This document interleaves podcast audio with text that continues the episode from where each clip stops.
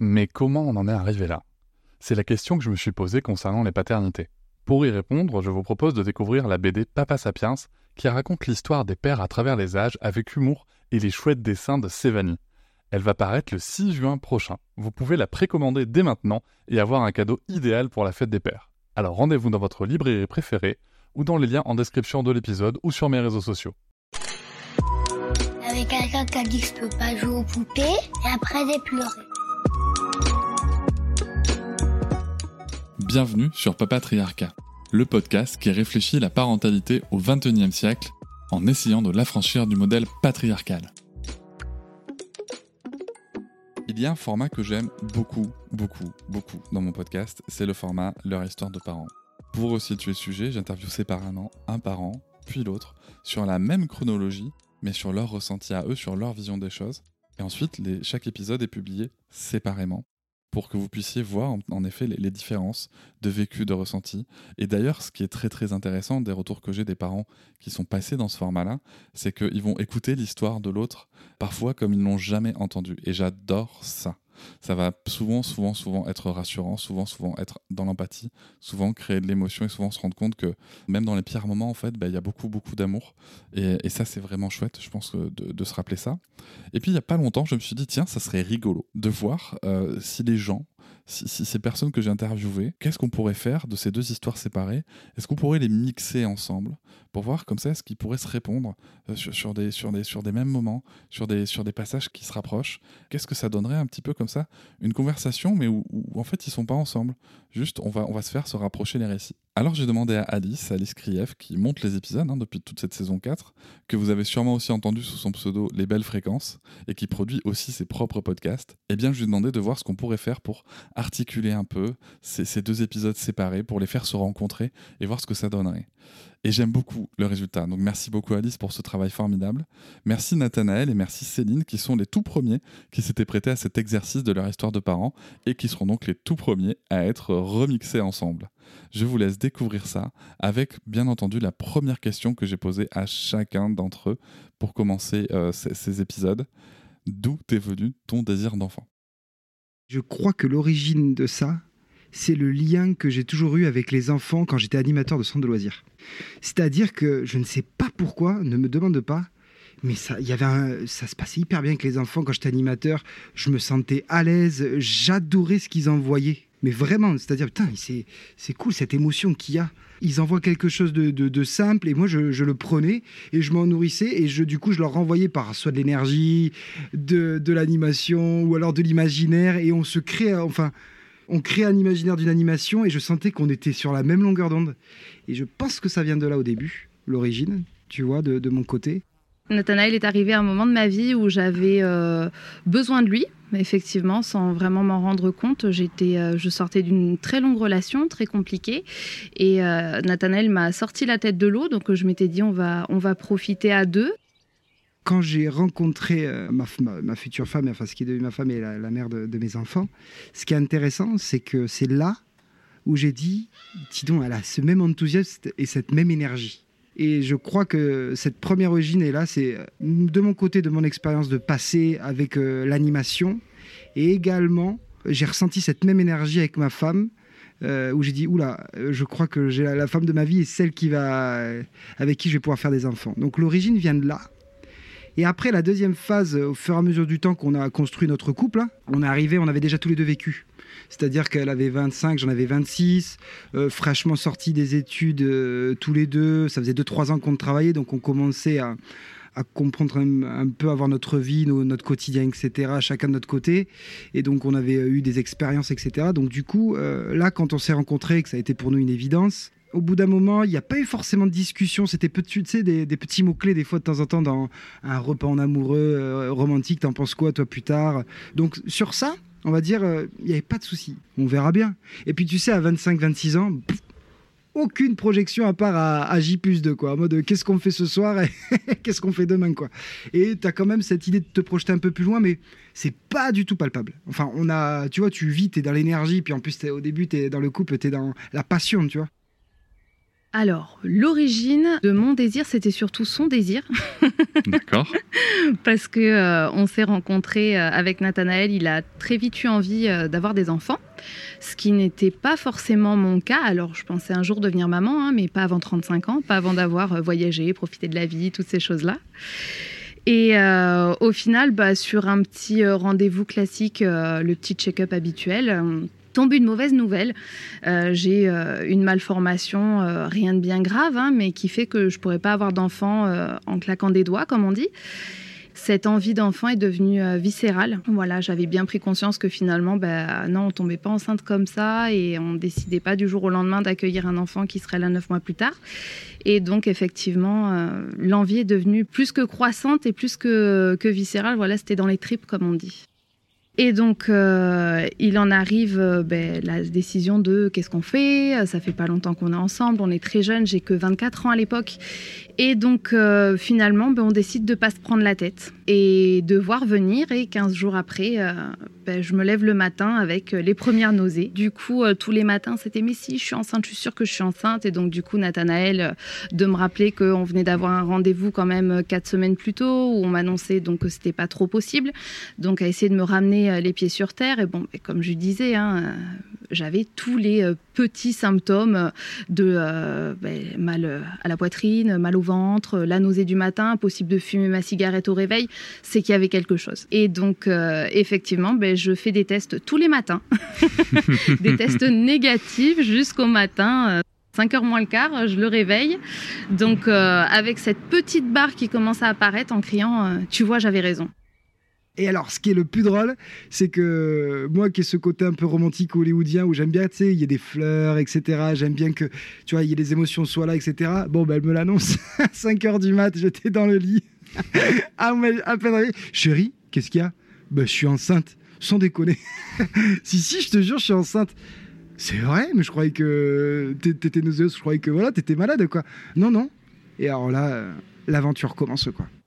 Donc, euh, bon, ben, on contacte le médecin qui confirme bien la grossesse, on a l'écho de datation, tout ça, tout ça. Donc, euh, effectivement, euh, ça semble à peu près concret, à peu près réel, mais pas plus que ça finalement, parce qu'en fait, c'est terrible à dire, hein, mais deux mois de grossesse, je panique complètement en disant finalement c'est pas pour moi, je suis trop jeune, c'est peut-être pas le moment, qu'est-ce que j'ai fait, est-ce qu'on va y arriver Enfin c'est un peu la panique et puis je me sens seule terriblement seule dans, dans, cette maternité. Et, euh, et finalement, ben, je me rends compte que j'ai un compagnon de vie qui est euh, plutôt vaillant et qui me dit euh, non, t'es pas toute seule, même s'il n'y a pas de figure maternelle à tes côtés, je vais être là, on va essayer à deux, on devrait y arriver. Pour moi, j'ai compris que j'étais papa le jour de l'accouchement. Pas avant mais vraiment pas avant. Et ça, ça marque quand j'en parle avec des copains, en mode putain, le gars, il s'est pas bougé avant? Ben ouais, me demande pas pourquoi. Euh, c'est-à-dire que euh, elle est tombée enceinte. J'ai 26 ans. Encore bien bien nombriliste entre guillemets sur euh, ouais les soirées faire ci oh, tiens j'ai ce projet là j'ai ceci j'ai cela. Tu vois vraiment ce côté là et donc du coup bah j'ai compris que j'étais papa le, jour où elle arrivait dans mes bras hein, concrètement l'aîné ah ouais là ça m'a fait bizarre mais il y a pendant cette cette grossesse la première l'aîné je me rappelle que j'étais très enthousiaste énormément enthousiaste, pas forcément stressé, euh, un peu stressé par rapport à la grossesse euh, de ma femme, mais euh, par contre, j'ai le souvenir que je me sentais détaché, complètement détaché, et il faut l'avouer, un peu paumé quand même. C'est-à-dire que, ouais, paumé parce que, en fait, ça a été un peu compliqué le démarrage de la grossesse pour moi devenir père parce que je suis issu d'une famille avec une mère dominante, voire très dominante, qui en devient même nocif, et un père complètement présent physiquement, mais émotionnellement, psychologiquement absent, et dans son rôle de père absent. Et donc, du coup, en fait, euh, bah, j'étais très passif, très très passif de la situation, émotionnellement. C'est-à-dire que psychologiquement, je ne construisais pas euh, ce qui était devenu euh, être père. Je pigeais pas. C'est le moment où l'aîné est arrivé dans mes bras que là, j'ai compris. Là, par contre, quand tu mets un enfant dans les bras, c'est fort, quoi.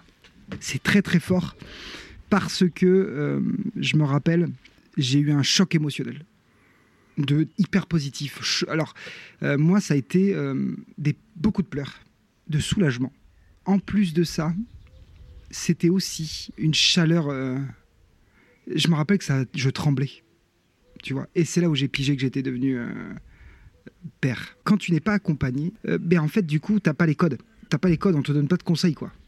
Donc, du coup, ben, euh, épauler sa femme ou devenir père, ben, tu sais pas comment ça fonctionne. C'est-à-dire que t'as pas, il n'existe pas de manuel, je le sais bien, mais euh, tu sais pas. Alors attends, qu'est-ce qu'il faut faire Euh, Comment j'accompagne ma femme? Ah tiens là aujourd'hui elle a mal au pied. Ah tiens là aujourd'hui elle, se sont émotionnellement euh, très bas. Là je je suivais pas le mouvement.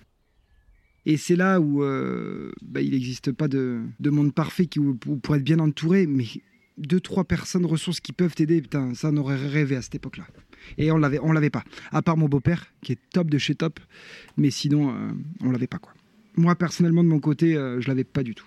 Pas de figure maternelle à mes côtés, un choix de, alors euh, un choix de vie, oui et non, une relation très euh, conflictuelle avec ma mère depuis euh, toujours, depuis l'adolescence, et des, des moments où on se voit, des moments où on se voit plus, et une décision prise euh, par ma mère hein, de ne plus se voir, puisqu'on avait des euh, comportements pas adéquats l'une avec l'autre, et euh, vraiment le plus sain pour nous deux étant de, de nous séparer et en ayant tout à fait conscience, donc euh, ça, ça remonte à quand même euh, six mois avant que je tombe enceinte, donc euh, de rompre tout lien et en étant bien clair sur la suite de nos parcours de vie, où effectivement, ben, peut-être que je viendrai avoir des enfants, peut-être que je viendrai me marier et qu'elle ne ferait pas partie de cette aventure-là. Deuxième figure maternelle qui pour moi était très importante, c'était donc ma grand-mère, qui était donc ma deuxième figure maternelle euh, de qui j'étais très proche, euh, enfin qui était même euh, une amie, elle était tout ma grand-mère. On s'appelait beaucoup, même si elle était loin. Elle était de toujours de très bons conseils et c'est vrai qu'elle m'a beaucoup manqué pendant cette grossesse. Ben, elle nous a quittés donc en février 2014, juste avant que je rencontre Nathanaël justement. Et donc oui, elle, elle aurait pu m'accompagner. Alors pas forcément avec les bons conseils, mais elle aurait pu être là. Pour euh, raconter euh, l'environnement familial, c'est un point, euh, beaucoup d'injonctions. Quand tu es dans un, dans un milieu un peu hostile, alors je veux pas dramatiser la situation, mais elle est vraie, hein, elle est vraiment ça. C'est oh, te plains pas, ah ben tu l'as voulu cet enfant, donc il faut y aller maintenant. hein. Tu te sens prêt? Oh, les pressions, les pressions, les pressions que tu ressens. Je me rappelle de oh là là, de toute façon, tu es trop stressé, va falloir que tu détendes avec l'enfant. Que ça, que ça. Donc déjà, un, t'es perdu. Deux, tu sais pas ce que c'est d'être papa. Et en plus de ça, on te dit, va falloir que tu t'améliores sur ça, sur ça, sur ça et sur ça. Moins stressé, moins speed, t'es trop angoissé. Alors imagine bien que, en plus, si t'as des parents qui t'identifient comme euh, t'es pas très bon déjà à la base, va falloir que tu t'améliores, t'imagines que le cheminement est compliqué. Tu te rattaches à tes figures euh, d'amour, tu vois, et t'es là, t'as aucun lien. Donc du coup, ben, j'étais un petit peu comme, une, comme un insecte piégé dans une boîte, tu vois. C'est-à-dire que je, tapais, dans les murs, pour essayer de trouver des réponses, et je me cognais un peu partout. Donc, bon, bah, ma femme, elle me regardait un peu comme ça. Bon, il a un peu affolé, le pauvre, quoi. tu vois Mais elle sentait que j'étais présent. J'étais très attentif à son bien-être. Ça, par contre, euh, je l'étais. Parce que euh, bah, quand tu l'aimes euh, au plus profond de ton âme, tu as une empathie forte et surtout, tu te dis comment faire pour que son bien-être soit élevé. Et euh, quand elle te fait des infos euh, du style euh, bon ben voilà je me sens seul un peu en ce moment parce qu'elle a eu un passé aussi difficile. Elle essaie de combler comme tu peux. Toi pour essayer de lui envoyer des, des good vibes et de l'amour quoi. Mais devenir père j'avais cette passivité. Je ne savais pas ce que c'était. J'avais pas d'image une figure paternelle donc je savais pas ce que c'était quoi Et donc, pour le coup, toi, tu trouves que tu as un partenaire de vie qui est plutôt vaillant, quoi, pendant la grossesse, qui, qui est là et qui fait ce, que, ce dont tu as besoin, qui fait ce que tu attends. Bah, qui fait ce qui est attendu sur le papier. Il est avec moi, on va aux rendez-vous médicaux, euh, il est présent à chaque écho ou presque. euh, voilà, on réfléchit liste de naissance. Enfin, le basique à 24-25 ans, quand on a un premier enfant, on cherche pas plus loin que euh, qu'est-ce qu'il faut faire en fait. Il a l'air d'être plutôt actif, quand même, pour le coup, dans, dans, dans, dans cette grossesse, quoi. Très impliqué, Très impliqué. très impliqué, très motivé, euh, très euh, fier de je vais être papa. Alors Ouais. c'est déjà quelqu'un de stressé, qui a besoin de beaucoup de contrôle et qui effectivement est très stressé, mais euh, face au regard de l'autre. Et donc, toi, à quel moment tu t'es sentie euh, maman? Enfin, Est-ce qu'il a fallu attendre l'accouchement? Est-ce qu'il y a un moment dans la grossesse où vraiment tu as eu ce basculement de te dire euh, Ok, là, je, je, je, je sens que je vais être mère, je sens cette vie? J'étais très prise, hein. j'étais très impliquée, on va dire, dans mon travail, avec une reprise d'études en parallèle, donc euh, assez euh, déconnectée cette grossesse. Alors oui, j'avais un ventre qui gonflait, j'avais euh, des petits gargouillis dans le ventre le soir quand je rentrais, voilà. Mais après, bon, le, le suivi médical d'une grossesse classique, mais pas plus connecté que ça jusqu'au moment où on m'arrête en fait. J'étais enceinte de six mois et demi. J'allais passer mon, mon master. Et, euh, et là, on me dit Ah, mais non, en fait, euh, enfin là, il y a trop de contractions. euh, vous risquez d'accoucher maintenant. Ah oui. C'est beaucoup trop tôt. Donc, vous restez chez vous pendant 15 jours, le temps de voir un peu la suite. Et là, il y a une prise de conscience de tout peut s'arrêter maintenant. Et c'est là que je me dis oui, je suis enceinte, en fait, je porte la vie et, et ça peut s'arrêter. On n'est pas immortel et, et ça peut s'arrêter maintenant, quoi. Cette grossesse, on était vraiment sur une préparation beaucoup plus euh, technique, je dirais, de l'arrivée d'un être humain supplémentaire dans notre quotidien. Donc, il nous fallait euh, une maison, une chambre en plus, euh, un lit pour l'accueillir. Mais alors, à l'époque, je ne savais même pas ce que c'était que cododo. Pourquoi faire dormir un enfant dans notre chambre? Aucune idée. Enfin, il fallait des habits, il fallait des biberons, il fallait voilà, préparer l'arrivée d'un bébé avec le livre de J'attends mon enfant. D'accord, ok. Et cet accouchement alors, comment ça se passe? Alors cet accouchement, pour moi, il était hyper anxiogène. Ah bon? J'étais hyper angoissée à l'idée d'aller accoucher. Alors je me rappelle encore euh, ce pauvre Nathanaël qui a complètement paniqué parce que euh, donc euh, on arrive à notre terme de, de grossesse, enfin à mon terme de grossesse pardon, et cette petite qui ne sort pas. Donc on compte les jours, on attend, on voit, et arrive donc le jour J, on se dit c'est pour aujourd'hui. Ah ben non. Du coup, euh, on se dit bon ben quand est-ce que c'est la fin? Il est où le protocole? Quel est le processus de, sortie? Et au final, ben, elle se euh, présente donc euh, la nuit suivante. Donc il est euh, minuit et demi, on est devant euh, euh, une plateforme de streaming euh, que tout le monde connaît. Et on est devant notre petit épisode. Et là, je perce la poche des os. Mais alors pour moi, ce n'était qu'une simple fuite urinaire de normale, quoi. De grossesse, quoi. Exactement. Sauf qu'en fait, non, ça ne s'arrête pas. Et là, bah là, je panique.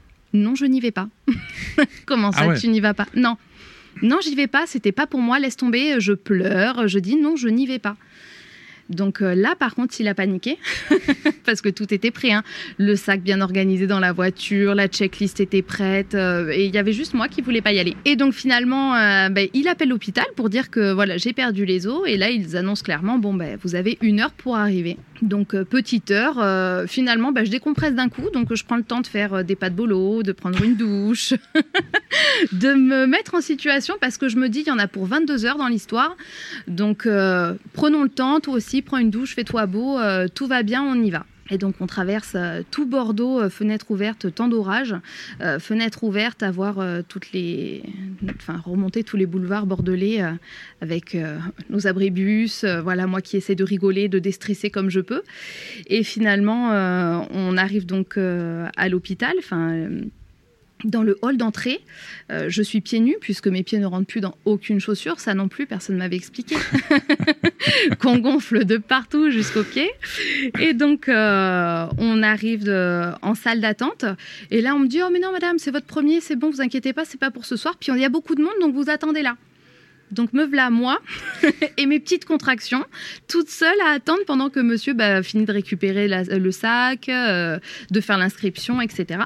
Et donc on nous installe dans une petite salle euh, de... Alors c'est la salle de pré-travail, en gros c'est une petite chambre avec euh, juste une petite salle de bain. euh, et donc on nous met devant la télé à regarder les émissions, tu sais, à 2h du matin. Chasse et pêche. Ah non, non, non, non, non, les trucs avec les policiers là.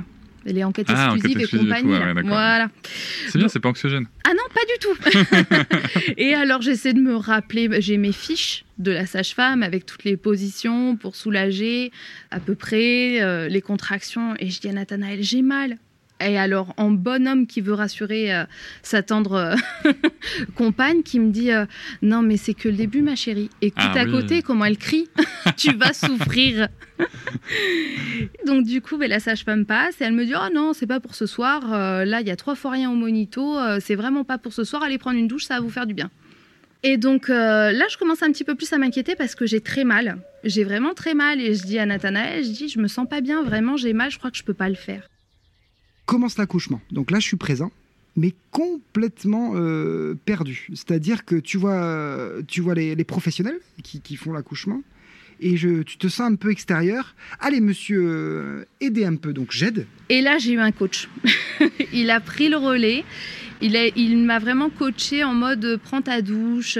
Il a été vraiment hyper actif en mode massage, euh, euh, me suspendre autour de son cou, enfin le, basique qu'on demande aux, compagnons à ce moment-là. Et, euh, et c'est là que je lui dis là je tiens plus, j'ai vraiment mal. Et il me dit ouais mais tu cries pas, tu dis rien, donc c'est que t'as pas si mal que ça, c'est que le début. Tiens le coup, ça va aller. Je lui dis appelle quand même la sage-femme, je te promets j'ai mal. Effectivement, elle arrive, on m'ausculte et je suis à 4. Bon, là, du coup, il panique. ah bon, bah mince, alors du coup, maintenant, qu'est-ce qui va se passer? Ben, on vous passe en salle de naissance. Et donc là, on nous passe en salle de naissance et, euh, et on me pose une péri qui, euh, soi-disant, c'est censé soulager la péridurale.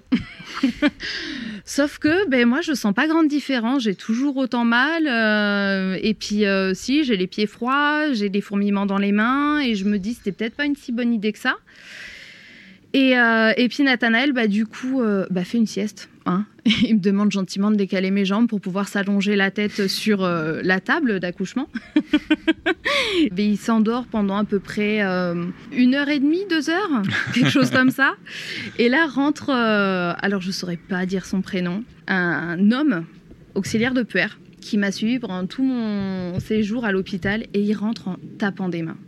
Et il applaudit, mais tellement fort que Nathanaël sursaute et il dit Eh ben chapeau, des années que je fais ce métier, j'en ai jamais vu un oser dormir sur la table d'accouchement.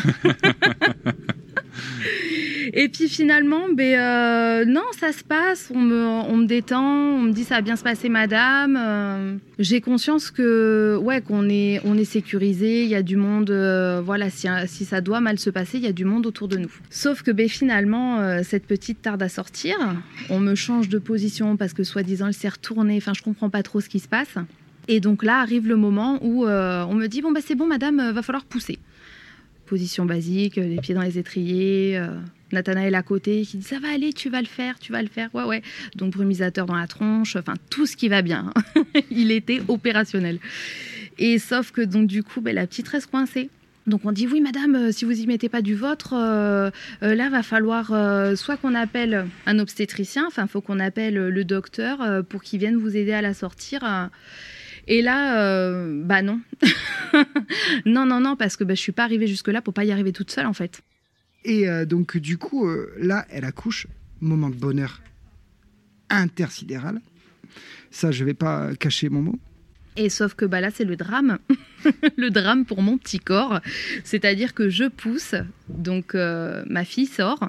On me dit, allez-y, la- attrapez-la. Bah, parce que ça faisait partie de mon projet naissance, je voulais la- l'attraper toute seule. Et donc, on la met sur moi, donc euh, joli bébé de 4,50 kg, qu'on pose sur moi. Et sauf que là, c'est la panique. Je vois plus Nathanaël. Et j'entends code pourpre.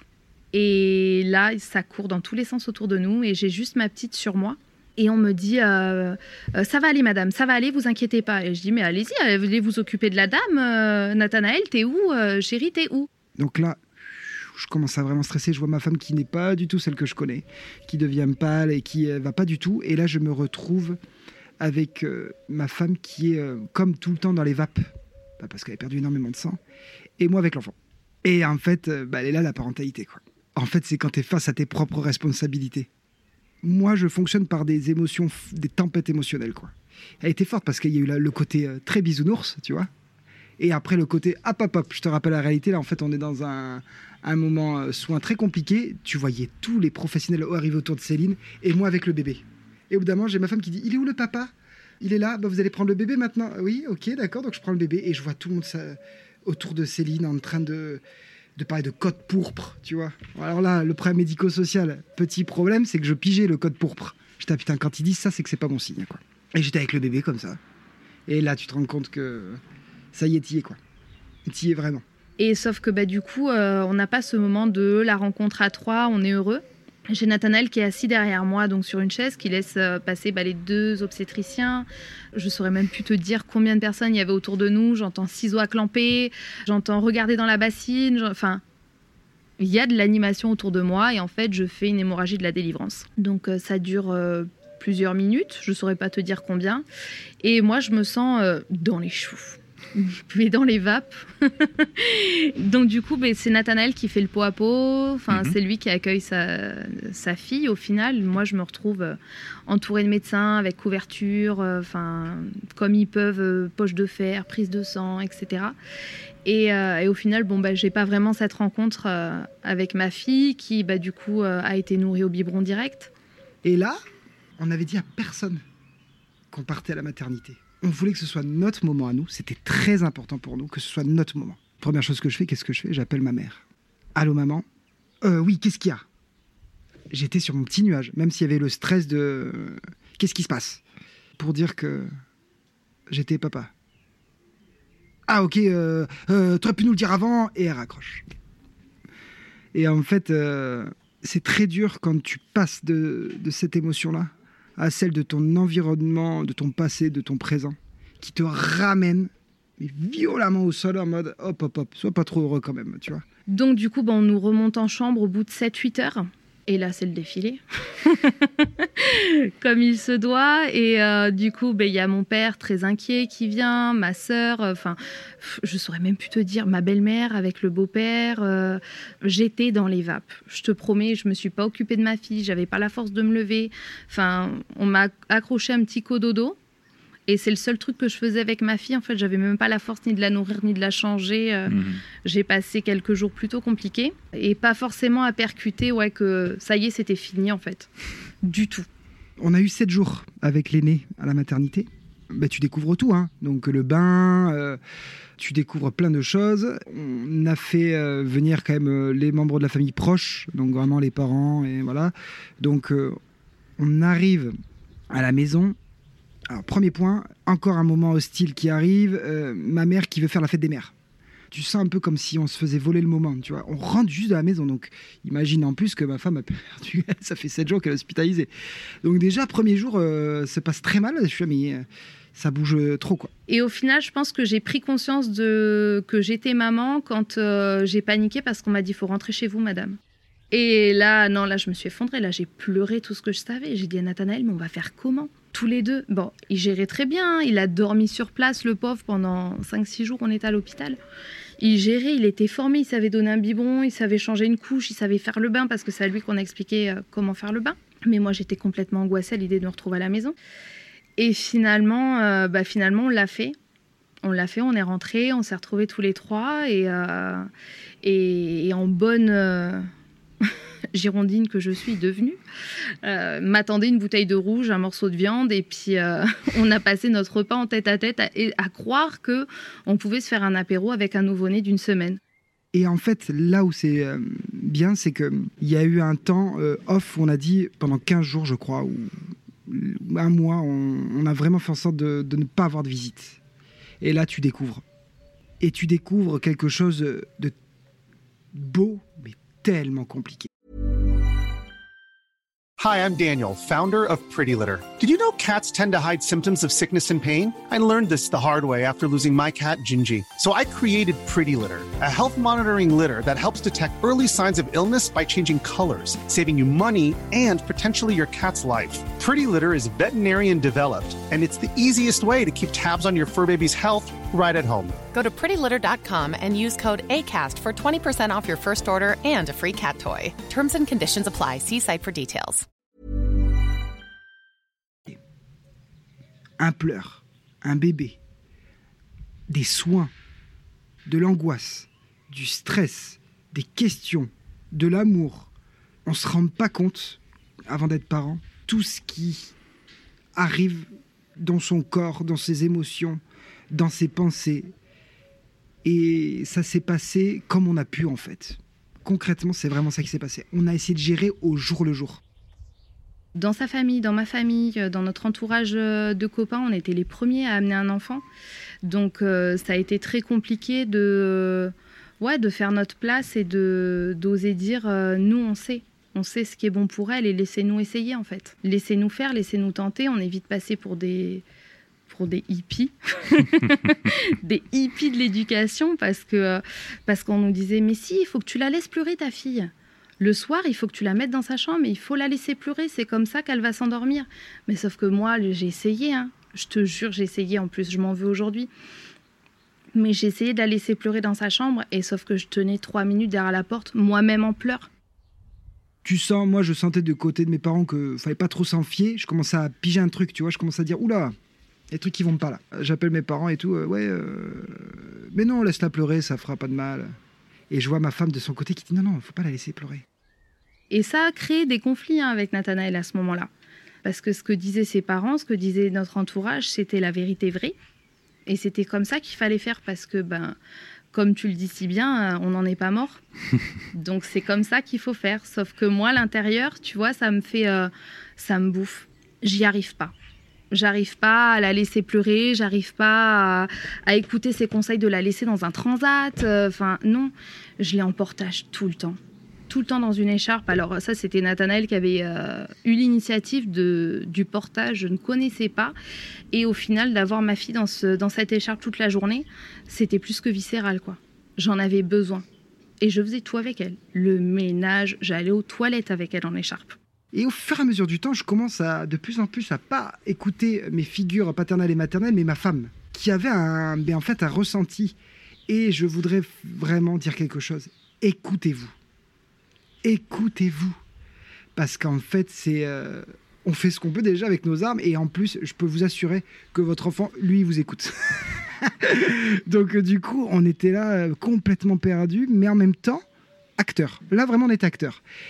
Eh bien, on avait envie de faire du portage bébé. Ben, on a fait du portage bébé. Tu vois? On s'est mis dedans. Premières injonctions. Arrête de la garder dans les bras, cette petite. Elle va, elle va jamais s'en défaire et t'arriveras même pas à lui faire faire dodo. Elle voudra tout le temps les bras. Ça commence. Et là, tu commences à, créer une distance. C'est-à-dire que là, on commençait à vivre quelque chose d'étonnant. C'est-à-dire que on commençait à ben, recréer notre couple, en fait. On recrée une deuxième version du couple. Notre aîné qui euh, s'imbrique là-dedans, avec nos angoisses, nos stress, nos peurs et tout ça. Et d'un autre côté, on commence à s'éloigner d'une partie de la famille, gentiment, en disant, ben non, en fait, on n'est pas d'accord. Et bien ça, c'est très dur à faire. Très, très, très, très, très dur. Parce que on te dit qu'ils ont le savoir. Et en plus de ça, tu es jeune parent, donc tu ne sais pas. Nous, on l'a vécu énormément comme ça avec ma femme. Et euh, là, j'ai eu beaucoup de chance. C'est que ma femme, elle, était là et elle était dans la bienveillance, dans, dans l'amour, en fait, tout simplement. Elle était dans l'amour. Et moi, je voulais donner de l'amour aussi au bébé et à ma femme. Donc, du coup, on commençait à se comprendre, même s'il y avait des trucs que je ne comprenais pas. C'est-à-dire que euh, tout le long de, cette, euh, de, cette- de ce cheminement de, pa- de parents et d'accompagner euh, l'aîné dans, son développement, il y a un truc que je ne comprenais pas, le pleur. Je n'arrivais pas à identifier pourquoi. J'étais, ah, mais pourquoi elle pleure? Et ça m'agaçait. Et ça m'énervait. Et j'étais, ah, mais faut la laisser pleurer cinq minutes. Oh là, ça doit être un caprice. Allez, c'est parti. Je commençais des choses comme ça. Et euh, c'est facile de donner une réponse, euh, c'est sûr. Mais du coup, c'était plein de plein d'exemples comme ça. Euh, quelque chose que je faisais aussi quand elle était bébé, euh, mon aîné, euh, j'ai voulu très vite qu'elle aille dans sa chambre. Parce que on m'a toujours dit, faut laisser pleurer un bébé et faut l'habituer à sa chambre pour qu'il dorme. Le lit conjugal, c'est le lit conjugal. Le lit de l'enfant, c'est le lit de l'enfant. Donc notre aîné, ben, à l'âge de 3-4 mois, elle était déjà dans sa chambre. Et je l'ai imposé à ma femme, vraiment. C'est- C'est-à-dire que euh, elle était déjà elle était perdue aussi hein, dans son cheminement de maman et avec le bébé. Et elle m'a dit oui. C'est quelque chose que je regrette maintenant, mais euh, elle a dit oui. Et euh, donc du coup, hop là, c'était direct dans, dans sa chambre et je ne comprenais pas pourquoi il y avait du cododo. Et donc du coup, moi j'étais dans ce cycle-là pour l'aîné. Et dernier point, j'étais aussi sur la domination. J'avais l'impression qu'être papa, c'était de dominer mon enfant. Mais quand je dis ça, c'était par les gros yeux. Un ton inquisiteur. Un ton sec. C'était pour moi ça d'être parent, pour se faire respecter. Mais vraiment. C'est-à-dire que notre aîné, euh, par rapport à la deuxième, quand, euh, quand on en parlera, elle a essuyé pas mal de, plâtre, euh, la pauvre, et, je t'aime fort, mais c'est vrai que sur le coup, elle a vécu des choses. Bah voilà, qui maintenant avec le recul je le ferai plus. Mais c'était ça pour moi. Mais euh, pendant les trois premières années de, de mon aîné, euh, j'étais dans ce, dans ce, dans ce thème-là. Fais ci, fais ça. Mais vraiment, c'est-à-dire que tu es là, mais attends, attends, attends, attends. J'ai demandé euh, à mon aîné d'être sage. pour moi, c'est la sagesse, c'était être sage, c'était donner une bonne éducation à son enfant. Mais j'en étais persuadé. C'est-à-dire que elle range, faut qu'elle range, faut qu'elle dise bonjour, euh, bien sûr, la, politesse, mais surtout qu'elle fasse pas trop de bruit chez les gens. Euh, si elle peut éviter, tu vois, de faire trop de bruit dans le foyer, c'est encore mieux, tu vois. Parce que sinon, euh, sinon bah, ça, ça m'emmerde, quoi, concrètement. Tu vois? C'était ça. C'était vraiment ça. C'était tout. C'était aussi des. J'étais brusque avec elle. Je la prenais par l'avant-bras et je la tirais un peu, tu vois. Et je sentais en moi cette colère immaîtrisable, tu vois. Pas de fessée, pas de, pas de baffe par contre, tu vois. Ça non, j'ai jamais fait. Mais je tirais le bras. Tu vas là. Tu vas ici. Tu vas là. Je m'imposais, je m'imposais parce que de toute façon, je, j'étais paumé. Je savais même pas comment on faisait. Donc, euh. Et je voyais que ma femme, elle me regardait en mode non, non, non, non, non. Ah, mais par contre, ça marche pas comme ça en fait ici. Et la chance que j'avais, c'est que ma femme, je l'écoutais fortement. Elle a été le déclencheur de beaucoup de choses et euh, sur ça, ouais, j'ai toujours été. euh, la parentalité, voilà comment je l'ai pour l'aîné. Il y a l'air d'y avoir une petite différence quand même entre euh, Nathalie et toi sur le, sur le sujet? Alors, pas tout de suite au final. On se rend compte que, euh, on va dire, les premiers mois, c'est hyper facile. C'est hyper technique. On nourrit l'enfant, on lave l'enfant, on couche l'enfant. Jusque-là, il n'y a pas de débat à avoir au final. Mhm. Euh, c'est euh, si, est-ce que tu veux lui faire goûter aujourd'hui la courgette ou la carotte? Enfin, je veux dire, même à l'époque, il n'y a même pas la question de la DME qui se pose à la maison. Donc, il n'y a pas de débat. Tout va bien, on est heureux, c'est, c'est comme une évidence d'être à trois, et puis arrive le moment où l'enfant s'oppose. où l'aîné, donc du coup, cherche, euh, cherche nos limites, comme euh, nous explique la nounou à ce Mhm. moment-là. Et c'est là que ben, il faut mettre un cadre. C'est maintenant, euh, parce qu'après vous allez vous faire bouffer. Et alors ça, on en a entendu et on en a mangé de ce genre de réflexion pendant tellement longtemps. Et, euh, et donc c'était la nounou, c'était les beaux-parents, c'était... euh, même mon père, il l'a tenté au début. Et au final, on a été écouté en premier par mon père, justement. Et encore d'ailleurs en dernier aussi par mon père. hein, parce que d'ailleurs, je crois que c'est le seul qui, qui écoute et qui entend la- notre euh, point de vue de, hippie. Mais euh, donc du coup, la nounou euh, commence à nous dire faut lui mettre le cadre. Et effectivement, c'est là que qu'on commence à hausser le ton, à parler fort à l'enfant, à donner des ordres à l'enfant. Et là, moi, j'y arrive pas en fait. Et je pleure. Tous les soirs, je couche ma fille, je pleure et je me dis non, c'est pas possible en fait. C'est pas possible, je peux pas être cette mère-là en fait. Je m'étais toujours promis, du moment où je suis tombée enceinte, que ma fille ne me craindrait pas comme moi j'ai craint ma propre mère. Et donc du coup, ça n'était pas terminé, hein. attention qu'on se le dise, je crie encore. Mais par contre, euh, on allait écouter le pourquoi, le pourquoi elle était si mal au final. Pourquoi ces cris, pourquoi ces pleurs, pourquoi en devenir rouge écarlate euh, et comment la rassurer. Et donc euh, c'est là que en fait on entre en conflit, euh, Nathanaël et moi. De mais non, non, je te promets, ma mère, elle dit que. Bah ouais. mais alors en fait, ta mère, elle dit que, mais regarde où on en est aujourd'hui. et, et au final, ben, ça devient compliqué parce qu'on est sur des, des scènes de, de violence éducative, hein, parce que euh, on va l'appeler comme ça, on va pas se mentir.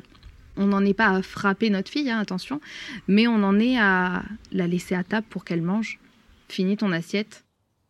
Une fois, je rentre, euh, je rentre de je ne sais plus où, euh, du travail, un truc comme ça. Et j'arrive à la maison et Céline était épuisée. L'aînée avait été compliquée, dans le sens compliqué, c'est-à-dire qu'elle avait vraiment vidé l'énergie de, de ma femme, tu vois, de Céline, quoi. Elle me dit, j'en peux plus, elle m'écoute pas. Tu sais, à l'âge de deux ans, ils sont vraiment, wouh, tout azimut, ils font ce, tu peux leur dire oui ou non, euh, ils font ce qu'ils veulent, quoi. Elle me dit, euh, j'arrive pas à la elle veut pas aller se coucher. Je la prends par l'avant-bras, je la mets sur les toilettes, je dis, tu fais pipi. Déjà. Donc t'imagines ce que je lui ai fait faire? Enfin, un truc terrible, quoi. Tu fais pipi. Et là, j'ai dit, j'entends, j'entends pas ton pipi. Et là, j'ai ma femme qui sort du canapé et qui dit, là, t'es en train de traumatiser notre fille. Soit tu fais une thérapie, j'ai l'impression de voir ta mère, soit c'est, fi- soit c'est fini. Et donc on en arrive à prendre la décision, euh, donc avec Nathanaël, de euh, mettre en place euh, une thérapie. Alors, au départ, on pense à une thérapie de couple. Et en fait, euh, on se rend compte que le problème, il est plus profond que ça. C'est nous deux séparément d'abord. Parce Mhm. qu'en fait, on est deux individus qui avons euh, généré un petit être humain. et, en fait, on a nos bagages tous les deux, chacun de notre côté. Et sauf qu'en fait, il en va de la sécurité, de sécurité mentale, hein, de notre fille. J'ai une nuit euh, où j'ai pas dormi. Trois semaines après, je prenais rendez-vous avec une, théra- une thérapeute. Et là, il s'en est euh, en parallèle du cheminement. Euh, ouais, c'était deux ans de thérapie. Ça a été deux ans de euh, réparer l'enfant intérieur et de lui faire un gros câlin, quoi. C'était vraiment ça. hein. En fait, c'est vraiment cette sensation que j'ai en mode bon, ben ok, t'es une victime. Maintenant, euh, qu'est-ce que tu veux faire? Enfin, t'avances et puis voilà. Et puis, euh, donc, ça a été un énorme chamboulement, cette thérapie. Et une thérapie, c'est pas anodin. Euh, ça brasse beaucoup et tu es beaucoup auto, auto-centré sur le moment. Et j'ai un peu oublié pendant ce temps-là ma femme et, et mon aîné, concrètement, parce que ben, en fait, j'avais l'impression de revivre une enfance. Enfance, adolescence. Alors, l'adolescence, c'est ma femme qui a pris. hein. En mode, j'étais euh, femme égale mère, donc euh, opposition. Euh, ma fille n'était pas très existante pour moi, tu vois. Mon Mhm. aîné, c'était pas trop, pas trop, quoi. Et puis, au bout d'un moment, euh, je voyais que je commençais à la, la thérapie, euh, ça se fait toute une vie normalement, hein, mais euh, là, je- au bout de deux ans, j'ai fait comme une pause. Au bout d'un moment, je voyais qu'elle commençait à aller sur de la relaxation. Donc je sentais qu'on avait fait un bon travail. C'est-à-dire c'était de, de la relaxation pour exprimer ses émotions, parce que je j'avais jamais pu les exprimer auparavant. Parce que j'avais des parents qui étaient euh, soit sages. Et là, ça y est, je commençais à accueillir ma femme et à accueillir ma, ma fille, en fait. Il a fallu trois ans quand même. Euh, moi, je me sens un peu perdue parce que je ne sais pas, enfin, c'est une situation plus qu'inédite hein, pour moi, au final, euh, d'accompagner euh, quelqu'un euh, en pleine thérapie. Donc, ben, on ne sait pas trop à quelle sauce on va être mangé le soir. Est-ce qu'il va arriver tout heureux? Est-ce qu'il va être super triste? Est-ce que, enfin, sur quoi il va avoir travaillé aujourd'hui? C'est surtout les rendez-vous après la, la psy. On se dit dans quel état je vais le récupérer parce que bah, je te cache pas que, euh, que parfois il en sort et puis il m'appelle et il est en pleurs et il prend conscience de choses qui ont eu lieu dans son enfance. Qui, il dit putain mais je fais ça à ma fille en fait, je fais subir ça à ma fille à cause de ça. Et donc moi ça me, ça me déstabilise parce que, parce que d'un côté ben, je sais pas trop comment le soulager de ça parce que je sais que c'est un chemin personnel à parcourir. Mais d'un côté je suis tellement fière mais tellement fière de lui, je te promets, c'est... euh, Enfin, tout le monde le dit, hein, qu'on est très cuit-cuit les oiseaux avec Nathanaël et que, et que tout est beau, tout est rose, alors que c'est pas le cas, mais, mais, mais on s'aime tellement fort. Enfin, je suis tellement fière de l'homme qu'il devient et du papa qu'il est. Et deuxième basculement, c'est ton podcast avec André Stern. C'est-à-dire que ma femme commence à se renseigner, se renseigner, se renseigner, pendant que moi, je suis encore euh, à moi faire ma thérapie, moi je, moi je, moi je, je me reconstruis, je me, je me guéris, je me guéris, en oubliant un peu au passage les, les gens sur les côtés. Enfin, moi, je l'ai écouté dans une des siestes euh, en portage, enfin voilà, à me balader avec euh, des écouteurs dans les oreilles et à écouter euh, euh, l'épisode qui avait chamboulé les réseaux sociaux la veille au soir. et comme tout le monde en parlait, bah, du coup, j'ai écouté ça et j'ai dit à Nathanaël, je l'ai appelé, il était au travail, je me revois encore, il faut que tu écoutes ça en rentrant. Je savais que ma femme, elle avait raison, je le voyais, elle est, elle est d'une intelligence de, vie euh, incroyable. euh, Elle, m'impressionne, elle me fascine, ma femme. hein. Concrètement, je vais pas te mentir, elle me fascine. Intellectuellement, elle me fascine énormément sur la maternité et sur la parentalité aussi. Et euh, donc, euh, du coup, euh, au bout moment, dit écoute ce podcast. À ce qui paraît, il est assez incroyable. J'étais sur la rouste, donc euh, en train d'écouter ton podcast, et deux choses m'ont déjà marqué ta voix et celle d'André Stern. Calme, apaisé. Tout ce que j'étais en plein processus à ce moment-là, à m'apaiser pour après pouvoir accueillir l'amour de mon enfant, tu vois. J'en étais là. Et là, il y a un truc qui m'a séché sur place. Mais quand je te dis séché, tu vas, tu vas voir. Fais pas ci, fais pas ça. Au dans le podcast, ça fait un truc comme ça. Et il parlait d'une cocotte minute. Et là, il fait, euh, au vous leur donnez tellement d'injonctions, faites pas ci, faites pas ça. C'est une cocotte minute. Et au il faudrait peut-être faire. Au moment où, dans le podcast, je te jure que c'est vrai, ça fait. Bah, j'ai pleuré. Tu sais pourquoi? Parce que ça m'a rappelé tout ce que mes parents, injonction, injonction, injonction, soit sage, soit sage, et tout ce que je faisais à mon aîné et ma femme. C'était totalement ça. J'ai pendant trois ans, les trois premières années euh, de, parentalité et euh, d'éducation près d'enfants, je faisais ça. Et le tout, je fonds aux larmes et me demande pas pourquoi euh, ça n'a aucun, aucune connotation chrétienne ou autre, j'en sais rien. Je te jure que c'est vrai, j'avais l'impression que la rocade était plus lumineuse. Deux semaines se passent. Rien de plus. Pendant que ma femme, elle potasse, elle potasse, elle, elle a déjà fait, elle a 15, elle a 15 pieds d'avance sur moi, tu vois, elle commence déjà à mettre des choses en place dans la, dans l'éducation, tu vois. Accueille son pleur, euh, écoute, qu'est-ce qu'elle a à te dire, arrête de lui couper la parole. Tu vois, elle, euh, pendant ce temps-là, elle me, elle m'envoie des, des messages euh, positifs, euh, en mode, moi je le fais, mais suis-moi par contre. Tu vois, je commence à être soigné. Hmm. Donc du coup, je commence à réécouter ma femme. réécouter ma fille. Et là, je vais en thérapie. C'est là où je commence à vouloir arrêter, tu vois. Je descends de thérapie, j'appelle ma femme, je tombe en pleurs et je lui dis merci. Je lui dis merci parce que elle est incroyablement belle de l'intérieur et de l'extérieur. Elle m'a fait prendre conscience qu'en fait, être parent, c'est beau. C'est beau d'être parent. C'est dur, oui, mais en fait, c'est tellement beau. C'est beau d'amour, de lumière, de joie, de, de, de câlins, de, de, questionnements. Mais en fait, les questionnements, faut pas les voir négatifs, faut les voir positifs, en fait. Et ma femme, elle avait ça au fond d'elle. Elle m'a supporté pendant trois ans à pas être d'accord avec euh, ce que je voulais euh, amener à l'éducation, ce que j'avais comme représentation d'elle, représentation de, ma, de mon aîné. Elle a été patiente. Il a fallu qu'elle me bouscule, mais euh, que pour du bon, quoi. Et donc, cette émotion-là, en fait, je, je lui rends maintenant, j'essaie en tout cas, en essayant d'être un, père tellement plein d'écoute et de- d'empathie et de, reconnaissance, en fait, ce qui n'est pas forcément facile parce que j'ai pas du tout ce cursus-là, entre guillemets, ce- cette éducation-là. Et je l'ai remerciée. J'ai pleuré, pleuré. Je lui ai dit merci, merci. Elle savait pas comment l'accueillir, la pauvre. Mais en fait, vraiment, c'est la femme de ma vie, quoi. Enfin, vraiment. Parce que être capable d'avoir fait ça, c'est incroyable. Et donc, depuis ce jour-là, tout a changé. La vision du monde a changé. La vision de la parentalité a changé. Mais vraiment. C'est-à-dire qu'en fait, quand il dit passer de l'autre côté du miroir, ça, moi, je l'ai compris. Ce que je voudrais faire passer comme message, c'est que être papa, ben, c'est prendre le temps. Prendre le temps d'écouter son enfant, d'écouter sa femme, d'être dans l'empathie. Je sais pas ce que c'était l'empathie, mais vraiment. Alors que je suis du secteur médico-social quand même, hein. donc t'imagines bien le, le paradoxe. D'être dans l'empathie et de dire, ok, en fait, euh, qu'est-ce que tu ressens? Je suis peiné pour toi, qu'est-ce que je peux faire? Et là, j'ai travaillé pour euh, rattraper, entre guillemets, pas rattraper, ouais, si, rattraper euh, les erreurs avec, avec mon aîné et avec ma femme. Et ça a été le début, effectivement, de mettre des mots sur, sur ce qu'on faisait déjà depuis cinq ans. Au final, cette éducation bienveillante que tout le monde, tout le monde pointe du doigt aujourd'hui comme éducation euh, de hippie, euh, une éducation éclairée. Enfin, en fait, juste d'écouter l'enfant avec qui on vit et de faire au mieux pour en faire moins de trauma et moins de, de névrose possible quand il sera adulte.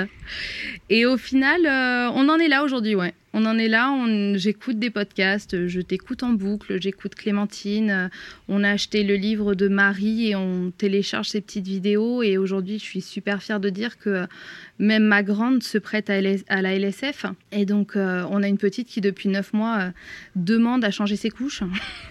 Je disais tout le temps à ma fille, je t'aime parce que tu es comme tu es. J'avais tellement de culpabilité au début, maintenant non, mais je t'aime parce que tu es comme tu es. Tu es mon aîné. Tu es comme tu es. Tu es belle de l'intérieur, de l'extérieur. Tu es belle, c'est tout. C'est tout. En fait, quand tu passes de l'autre côté du miroir, euh, du coup, tes codes changent en fait. Je ne disais plus euh, tu es râleuse. Je ne disais plus euh, tu fais un caprice. J'ai arrêté de dire, par exemple, fais ci, déjà, par exemple, j'ai arrêté. Fais ça, même si je l'ai encore. hein. C'est-à-dire que, par exemple, après, tu t'es triqué hein, entre euh, une culture où il n'y a aucune empathie, une mère dominante, et toi, tu dois être dans un coin à attendre, à euh, passer de l'autre côté du miroir. Imagine bien qu'il y a des contradictions encore dans ce que je fais aujourd'hui, hein.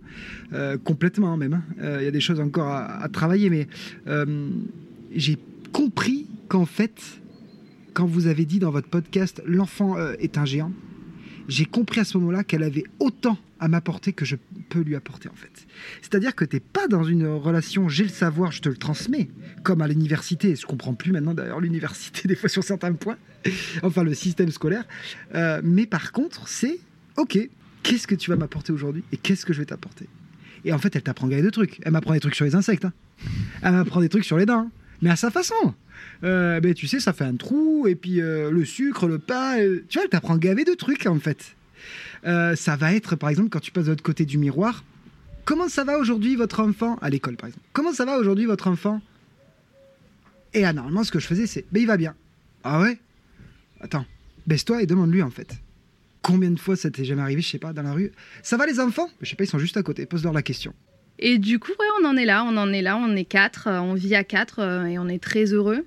On essaie de se justifié auprès des autres encore aujourd'hui, Mhm. dans toutes ces injonctions et ces, ces jugements et puis ces questionnements aussi, hein, parce que personne ne comprend pourquoi.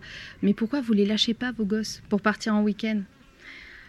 Alors là, c'est le grand débat du euh, bah parce qu'en fait, euh, en fait, on peut pas les laisser encore tout de suite, ni pour eux ni pour nous. Que c'est compliqué de rentrer dans l'explication de qu'est-ce que c'est l'attachement, de pourquoi ne pas crier sur ses enfants, pourquoi, enfin. on fait euh, chacun comme on le ressent, en fait.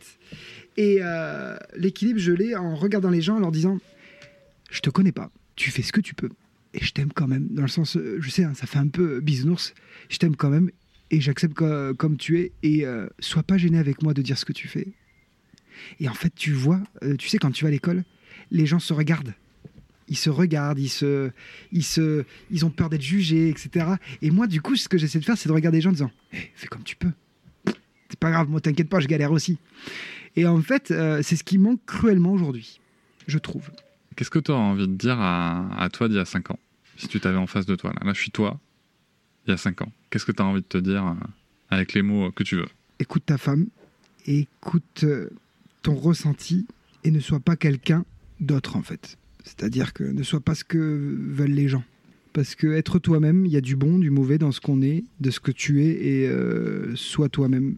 Parce qu'en fait, tes enfants et ta femme t'aiment comme tu es en fait. Et c'est la seule chose qui te permet de, de pouvoir euh, être sûr de toi, quoi. Juste l'amour de ceux qui t'aiment vraiment pour ce que tu es. Et aujourd'hui, tu le vois avec, euh, avec, ta avec tes, filles, en fait, qui te le montrent en mode Hé, regarde, t'as fait des erreurs, c'est pas grave, quoi. Et je le vois aujourd'hui avec notre aînée qui est capable de gérer ses émotions comme elle peut et de les décrire avec des couleurs, des chaleurs. Euh, comment elle, m'explique comment on les enlève de, des mains, et du coup, j'apprends avec elle à enlever mes émotions de colère par les mains. Parce que tu te rends compte de la beauté, et donc c'est ça que je lui dirais, tu vois? Ou dire à, aussi euh, regarde ta, dernière. Regarde ta dernière qui fait des signes.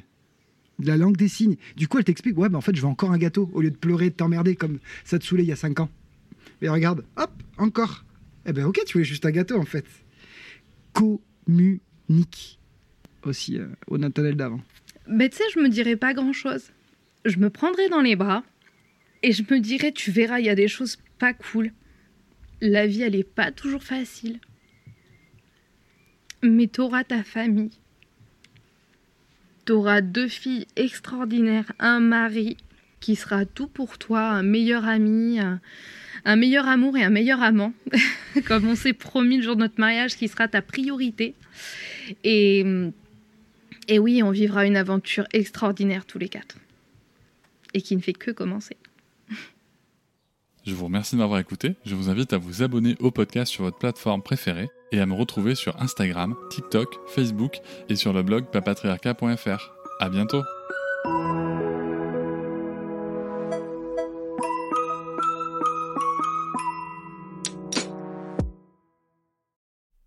Hop, c'est encore moins. Si tu veux soutenir le podcast, tu peux aussi t'abonner à Papatriarca Plus et découvrir chaque semaine un épisode bonus en plus des 60 déjà disponibles. À découvrir sur tes applis de podcast comme Pocketcast, Castbox ou encore Apple Podcast. À très vite.